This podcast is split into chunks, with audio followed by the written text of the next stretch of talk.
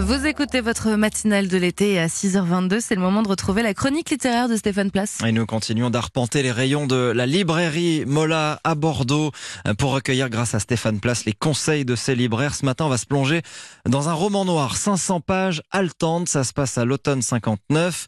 Il y a un assassinat, une chasse à l'homme, tout cela en pleine guerre d'Algérie. Requiem pour une république, c'est signé Thomas Cantaloube et c'est donc le livre de jour Stéphane Place.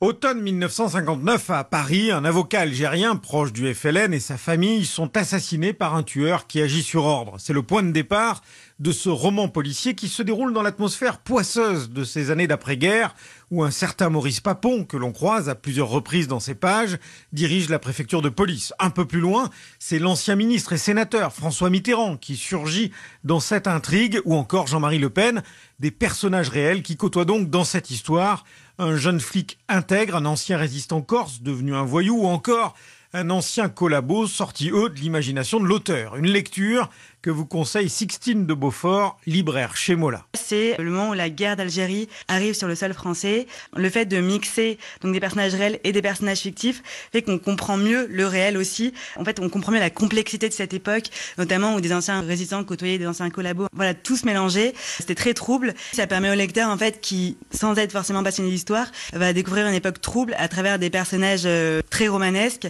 Et en fait, même les personnages réels vont paraître euh, des personnages romanesques euh, dans cette atmosphère euh, complètement tordu et corrompu, quoi, finalement. Dès le départ, comme dans Colombo, on connaît le criminel et s'engage donc une chasse à l'homme sur fond de connivence douteuse et de scandale d'État entre 1959 et 1961 journaliste Thomas Cantaloube signe là son premier polar. J'avais envie d'avoir une intrigue dans cette période de l'histoire de France, non pas méconnue, mais qui a été transformée par les récits euh, historiographiques traditionnels. On a récemment fêté les 60 euh, ans des débuts de la Ve République française, et on voit ça comme un moment glorieux. Le général de Gaulle arrive, c'est l'époque des Trente Glorieuses, l'économie va bien, tout va bien. Et en fait, quand on se met à regarder de plus près, une période extrêmement violente, extrêmement trouble, où il y avait des connivences étranges entre anciens résistants et anciens collabos. On a créé des officines parallèles comme le SAC. Il y avait l'OAS qui mêlait pour partie des gens d'extrême droite, euh, racistes et euh, qui souhaitaient garder l'Algérie dans le giron de la France, à des gens anciens résistants qui avaient cette idée de la grandeur de la France auquel l'Algérie devait appartenir. Il y avait énormément de connexions finalement aussi